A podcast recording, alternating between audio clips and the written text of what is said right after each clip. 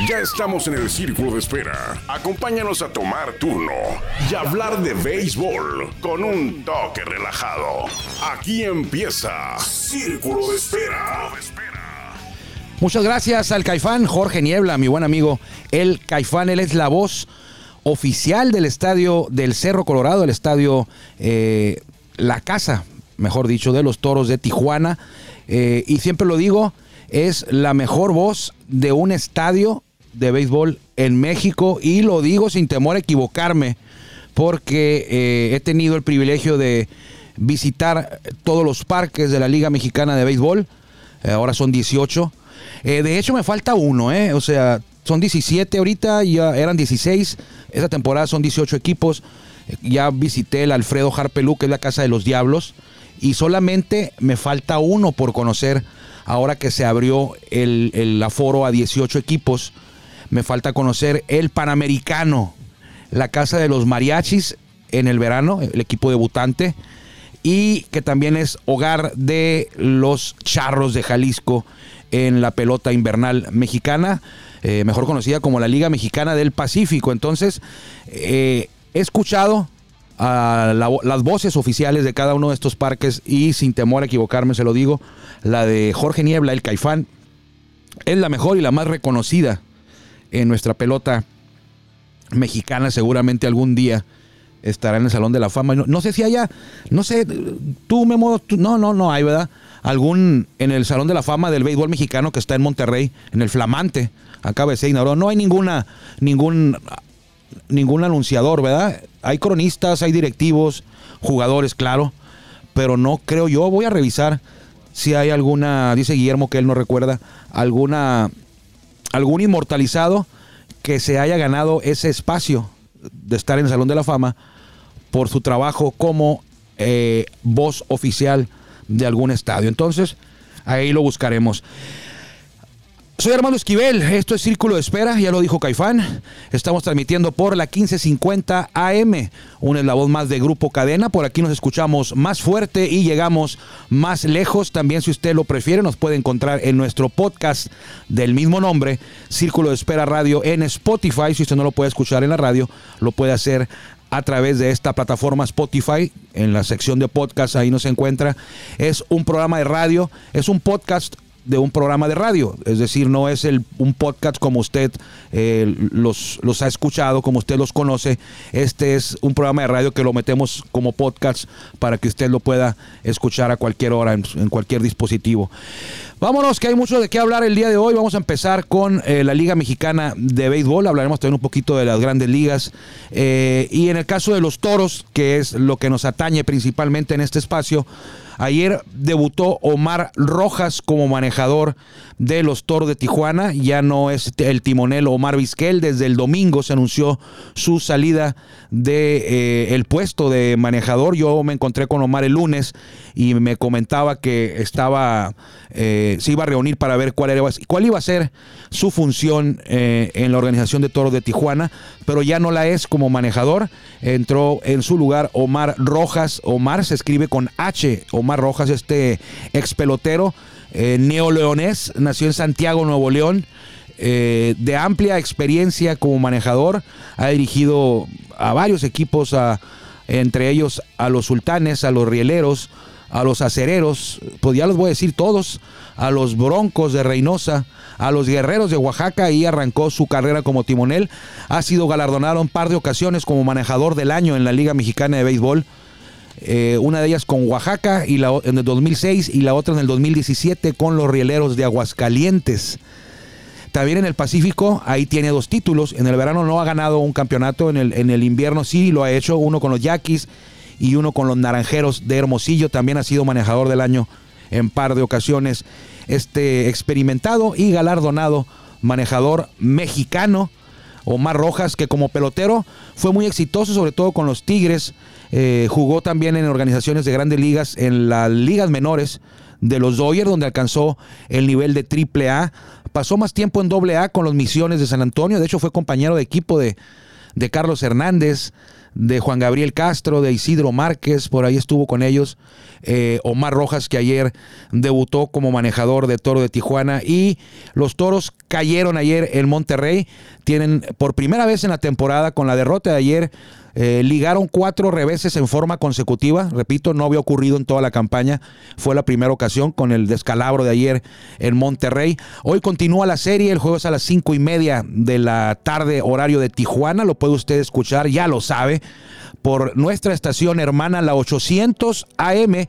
O si usted lo prefiere, eh, y quiere ver el juego, también nuestra señal hermana, el canal 45, es la única opción que usted va a tener. ¿Por qué? Porque es la casa de los toros y en este canal es por televisión abierta también y también por cable. En este canal eh, se transmiten todos los juegos de toros de Tijuana, tanto en casa como en gira. En el caso de hoy es en gira, es en Monterrey, es el segundo de la serie.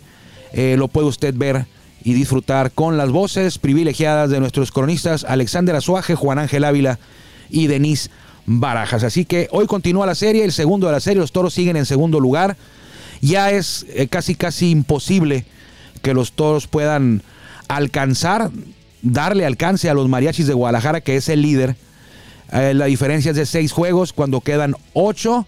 Entonces es muy complicado, tendría que ocurrir una catástrofe mayúscula a los mariachis y un milagro a los toros para que pudieran cumplir con ese cometido. Ahorita lo importante para Tijuana es mantener ese segundo escalón de cara a los playoffs. ¿Por qué? Porque ya Monclova, Acereros, viene muy cerca. Está solamente a medio juego por debajo de los toros y un juego y medio más abajo de los toros está Zaraperos. Entonces sería mucho mejor para los toros, aunque aquí todos los rivales cuentan hay que ganarle a todos, pero en un segundo lugar los toros se medirían en un probable playoff a equipos como Laguna, como Tecolotes o quizá, ¿por qué no?, hasta los mismos sultanes que están a medio juego de meterse a zona de playoff. Entonces se pone calientita la zona norte al igual que el sur, pero la norte estaba un poquito más abierta y ahora también se cerró eh, del, del lugar 2 al lugar 8, ah, porque el 9 es Generales, que Generales ya está eliminado desde casi casi desde que arrancó la temporada. Pero la lucha entre la posición 2 y el 8 está muy dura. Eh, el 2, el 3 y el 4 van a quedar ahí arriba. No sé yo en qué posición, pero el 2, lo que es Tijuana, Monclova y Saltillo, van a quedar ahí. El, van a ser 2, 3 o 4. No van a bajar más de ahí. Y luego viene 5, 6, 7 y 8 eh, esos cuatro equipos, 5, 6, 7 y 8, lo que es tecolotes, algodoneros, eh, rieleros, eh, por ahí me falta alguno, Monterrey. Esos cuatro equipos se van a pelear los otros dos lugares. Es decir, Monterrey, los cuatro últimos que le mencioné, no van a quedar más arriba del quinto lugar. Porque el cuarto, el tercero y el segundo ya están no definidos quiénes van a ser, pero sí están apartados para esos tres equipos que se los van a pelear. Y Mariachis arriba nadie le va a quitar ese lugar. Es una sorpresa mayúscula, nadie esperaba que estuvieran ahí. Yo creí que iban a avanzar a playoff, pero por ahí de sexto, quinto, nunca me imaginé que fueran a estar con el mejor récord, no solo de la zona norte, sino de toda la Liga Mexicana de Béisbol. Toro de Tijuana ha tenido con Omar Rojas, es su manejador número 13. Le tocó el número de la suerte a Omar Rojas. Hay que recordar, vamos a hacer rapidito un recuento de quienes han sido los manejadores en la historia del club, sin dejar fuera la temporada del 2004. Eh, donde empezó dirigiendo Carlos Hernández, el chamo, aquel receptor de Dodgers y de Padres. De Padres estuvo en la Serie Mundial, aquella contra los Yankees, en la que los barrieron los Yankees. Pero se fue antes de que terminara la temporada 2004 y en su lugar hizo su debut como manejador Alejandro Ortiz, el cañonero. Alejandro Ortiz, que fue el encargado, repito, de suplir a Carlos Hernández luego de que Hernández, el chamo, el venezolano, renunciara a mitad de la temporada 2004. Ortiz trabajó como manejador y jugador y fue su último año. Ahí se retiró como jugador Alejandro Ortiz. El equipo tuvo récord de 30-29 mientras Alejandro Ortiz estuvo como manejador. Se fueron los toros, la franquicia se quedó, pero el nombre cambió a Potros, pero luego regresaron cuando en el 2014 la franquicia de Minatitlán se movió a Tijuana y volvió a tomar el nombre de Toros, que es el equipo, la franquicia que se mantiene todavía en la plaza eh, del noroeste del país. En esa ocasión, en el 2014, el manejador fue Mario Mendoza, que duró muy poco Mario Mendoza porque le fue muy mal. Aparte, hay que ser objetivos y honestos, no traía equipo. Le mandaron un John que por allá, bueno, sin menospreciar a nadie, ¿no? Pero era un equipo muy flojo, desmantelado, que llegó a Tijuana, hizo lo que pudo, se quedó muy cerca de playoff, pero no le alcanzó. Y el manejador que abrió esa campaña fue Mario Mendoza, el Manos de Seda, el gran Mario Mendoza, jugador de grandes ligas que está en el Salón de la Fama del béisbol mexicano. Y no estuvo mucho tiempo en el timón, solamente 24 juegos, de los cuales solamente ganó 8. Y fue suplido por Jesús Somers, quien a su vez estuvo de interino antes de que llegara Matías Carrillo, quien fue manejador de los toros por un lapso corto, hasta que de nueva cuenta le dieron las gracias a Matías Carrillo y, trajeron, que nunca se fue de aquí, aquí estuvo, volvió a hacerse cargo Jesús Somers, que fue con el que terminó la temporada este equipo de los Toros de Tijuana. El récord de Matías Carrillo fue de 12 ganados y 13 perdidos durante su gestión como manejador en la temporada 2014. El Coyote Matías Carrillo, que después fue coach de bateo en 2017 con los Toros. Cuando los Toros quedan campeones, el coach de bateo fue Matías Carrillo. Eddie Díaz eh, fue quien se encargó de las riendas de Toros de Tijuana cuando empezó la temporada 2015. El comandante eh, dejó, dejó números rojos, números negativos en los 57 juegos que dirigió el equipo, el equipo perdón, tuvo marca de 26 ganados y 31 perdidos. El último duelo en el que manejó fue el viernes 12 de junio contra los Tigres de Quintana Roo y le dieron las gracias. En su lugar eh, fue ocupado, en su lugar se quedó Juan Gabriel Castro, que fue quien llevó a los Toros a récord ganador ese año. Lo llevó a playoff, los metió a playoff y en el primer playoff, usted lo recuerda, eliminaron a los Diablos Rojos del México en aquella serie épica eh, de siete duelos en los que los toros eliminaron al campeón vigente y al mejor récord y favorito para repetir eran los Diablos y los Toros los echaron en el primer playoff en siete juegos. Para el 2016 ya no se queda Juan Gabriel Castro porque regresa a la organización de los Dodgers, él trabajaba ahí, y eh, llega Luis Ojo el señor de los anillos por los campeonatos que ganó con los Yankees y con los Azulejos, así le dicen al venezolano, quien cumplió con una marca de 40-37 eh, en el rol regular. Le dieron las gracias también, y ahorita lo voy a comentar, en la gira que aquí dicen que es la de la guillotina. ¿Por qué? Porque cuando los toros en esos años, en los años de Mario Mendoza, en los años de, de Eddie Díaz, en los años de Luis Ojo, cuando iban de gira a enfrentar a Leones de Yucatán y a Tigres de Quintana Roo, esos tres manejadores ya no regresaban como manejador de los toros. Ahí quedaban. Por lo regular perdían las dos series y la directiva les daba las gracias, aunque estuvieran con récord ganador, como es el caso de Luis Ojo, que tenía 40-37. Fue esa gira y le cayó la guillotina. Ahí quedó Luis Ojo. Su lugar lo ocupó Pedro Meré, que llevó al equipo hasta la Serie del Rey la pierde con eh, Pericos de Puebla en seis peleados juegos y se queda para el 2017 que fue su año de revancha y fue el año del campeonato de los Toros de Tijuana con Pedro Meré que regresa a la Feria del Rey y en esta ocasión la gana en cinco encuentros contra los mismos Pericos de Puebla. Los Toros tomaron venganza, tuvieron la oportunidad de revancha y la aprovecharon para vencer a los Pericos en cinco juegos y coronarse. Pedro Meré se convirtió en ese año en el primer manejador de toros que inicia una temporada y logra terminarla. Fue el primero. Y habían pasado ocho. Ocho antes que él no pudieron hacerlo. Y Pedro Merezi fue el primero en lograrlo. Y además le dio a Tijuana, a los toros, su primer campeonato en la Liga Mexicana de Béisbol. Después de Pedro Meré, quien también dirigió la temporada 2018.1 Llega Lino Rivera para la temporada, la segunda campaña del 2018. Sin embargo, eh, a pesar de que acumuló marca de 17 juegos ganados y 13 duelos perdidos, la directiva le dio las gracias. Lino Rivera no venía al 100%, eh, aunque no era jugador, venía eh, lesionado, no, no podía desempeñarse con todo. En, su labor como manejador y solamente estuvo 30 juegos, 17-13 y entró Oscar Robles al timón para terminar la temporada 2018, la segunda temporada del 2018, y para hacerse cargo de la campaña 2019. En el 2018 los toros fueron eliminados por Sultanes. el 2018.2, que precisamente Sultanes ese año quedó campeón con Roberto Kelly. Y para la 2019 los Toros de Tijuana contaron con Oscar Robles. Toda la temporada, solamente dos manejadores de Toro de Tijuana han iniciado y terminado una temporada. Pedro Meré y Oscar Robles. Pedro Meré ha terminado dos.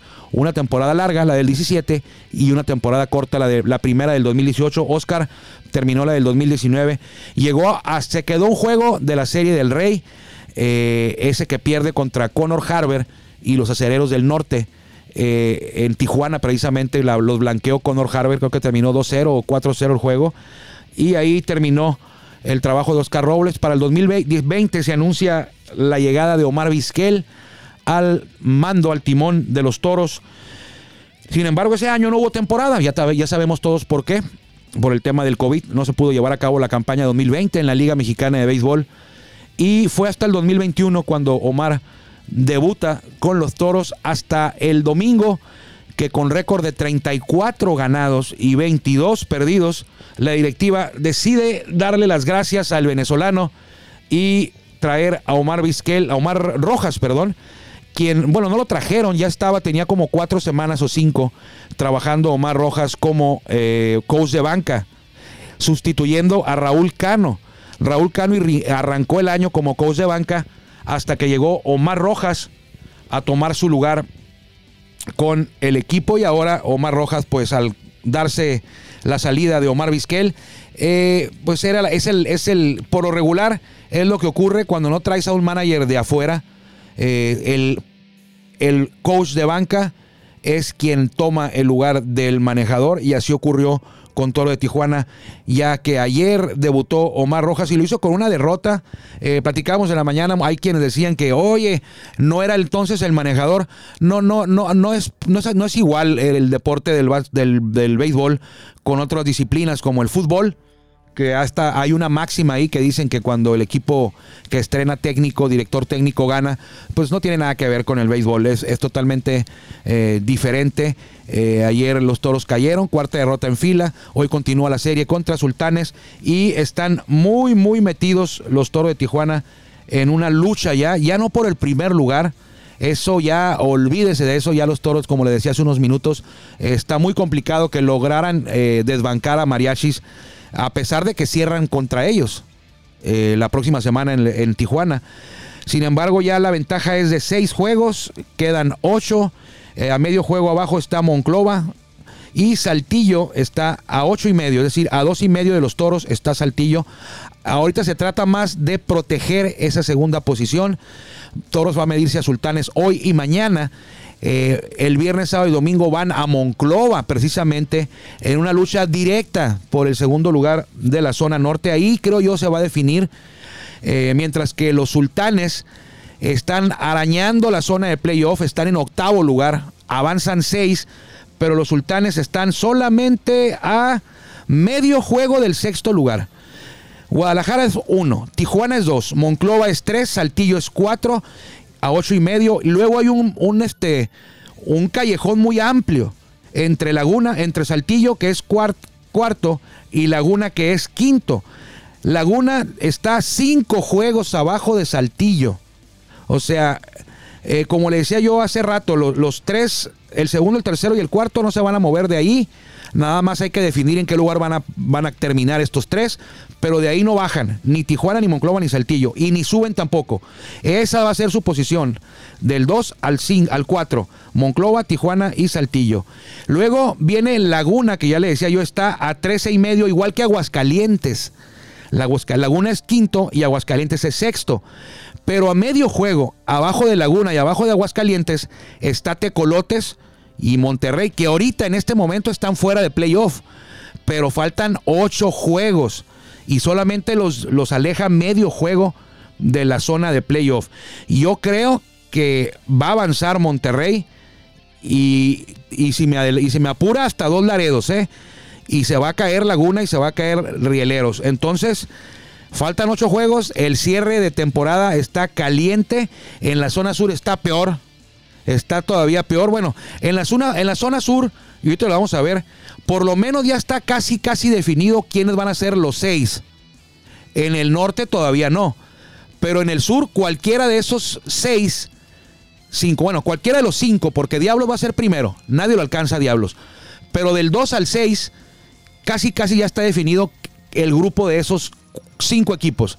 Lo que falta es saber en qué posición van a quedar. Y aquí está peor ese tema, porque todos los días cambia. Están tan pegados del 2 al 6 que todos los días puede modificarse esa, ese orden en la zona sur. Acá, pendientes entonces de Sultanes y pendientes de Dos Laredos, que están solamente medio juego abajo del sexto lugar, que comparten Laguna y Aguascalientes. Entonces ahí todo puede ocurrir todavía. No hay nada seguro entre Laguna, Aguascalientes, Dos Laredos y Monterrey. Durango ya está eliminado de esta temporada y yo creo que hasta de la otra si siguen así. ¿eh? Han ganado 18 juegos y han perdido 40, bueno, 39. Y en el sur, México es el líder, tiene 6 juegos y medio de ventaja. No lo va a alcanzar nadie. Segundo lugar es Tabasco, a 6 y medio. Un juego abajo de Tabasco está Puebla y Yucatán, a 7 y medio. Un juego y medio abajo de Tabasco, que es segundo, está el quinto lugar. Es decir, el quinto lugar está un juego y medio por debajo del segundo. Es Veracruz, a ocho juegos de líder. Y Quintana Roo, que es el sexto, está nueve, a dos juegos y medio del segundo lugar. Es decir, el sexto lugar en el sur está a dos juegos y medio del segundo lugar. Algo muy, muy, muy parejo todavía. De ahí en fuera, los equipos que estarían fuera de playoff son León, León está a cuatro juegos. Él León es séptimo. León está a cuatro juegos del sexto lugar, que es Quintana Roo. Está muy complicado que lo alcance, porque quedan cuatro juegos, pero todo puede ocurrir. Campeche está a cinco juegos de Tigres, a un juego de León. Todavía más complicado. Campeche hace unos, unas semanas, un par de semanas, se ha metido en una racha ganadora por ahí de ocho juegos o nueve ganados en fila, obvio, pues es una racha, eran en fila. Pero ahora, todo lo contrario, tienen siete juegos perdidos de manera consecutiva. Entonces, si ya lo sabíamos, eh, algunos se sorprendieron que Piratas ahí viene, que va a pasar, no va a pasar a ningún lado. Eh, si siguen igual, hasta van a quedar en el sótano, donde está Oaxaca, a 16 y medio. Entonces, parejito, hay quienes les gusta este tema que todos están parejos, dicen que es paridad. Yo digo que es irregularidad, sobre todo en la zona sur. Hay quien dice mediocridad, creo que mediocridad no lo es, es, es, muy fuerte esa palabra y no me gusta llamar mediocres a nadie. Entonces yo lo dejo en irregularidad en el sur que ha propiciado que ahorita pues ya están definidos quiénes van a ir, pero no se sabe todavía en qué posición. Es decir, si Tigres gana de los ocho que le quedan, que gane seis, puede terminar en segundo, cuando está en sexto ahorita. Pero en estos ocho juegos puede avanzar hasta el segundo lugar los Tigres. Entonces, eh, ¿quiénes juegan hoy y cómo juegan? Veracruz en Oaxaca. Ayer no jugaron por temas de COVID. Hay que esperar a ver si van a poder jugar hoy. Guadalajara en Puebla. Quintana Roo en Yucatán. México en León. Tampoco pudieron jugar ayer por el mismo tema, por la misma razón, por el COVID. Tijuana en Monterrey, Dolaredos en Monclova, Aguascalientes en Saltillo, Laguna en Durango y Campeche en Tabasco. Ayer ganaron los Olmecas 18-5. Le han ganado 5 seguidos los Olmecas a los Piratas. De hecho, si los Piratas perdieron toda ilusión de avanzar a playoff, fue por culpa de Olmecas, que fue y les metió 4 ahí al Nelson Barrera Romellón de Campeche y ahora ayer le ganó el primero por una soberana paliza de 18-5. Los toros, repito, en Monterrey a las 5 y media, es decir, poquito más de media hora, a través de la 800 AM, aquí en Grupo Cadena, y también, si usted lo prefiere ver, por el canal 45, la señal de televisión que se origina desde Monterrey con las voces de Alexander Azuaje y Juan Ángel Ávila. Nosotros nos vamos, lo dejamos con pájaros picantes. Nuestro amigo Carlos Linaldi ya está listo para entrar y hablar de política, algo que le saben y le saben muy bien, soy Armando Esquivel, me dio mucho gusto que usted me haya permitido que le acompañara hoy, como todos los días de lunes a viernes, si usted quiere y si Dios quiere, por aquí nos, nos encontraremos, perdón, mañana, mañana ya jueves, que le vaya bien. Gracias por acompañarnos en el Círculo de Espera. Nos escuchamos próximamente. Círculo Espera.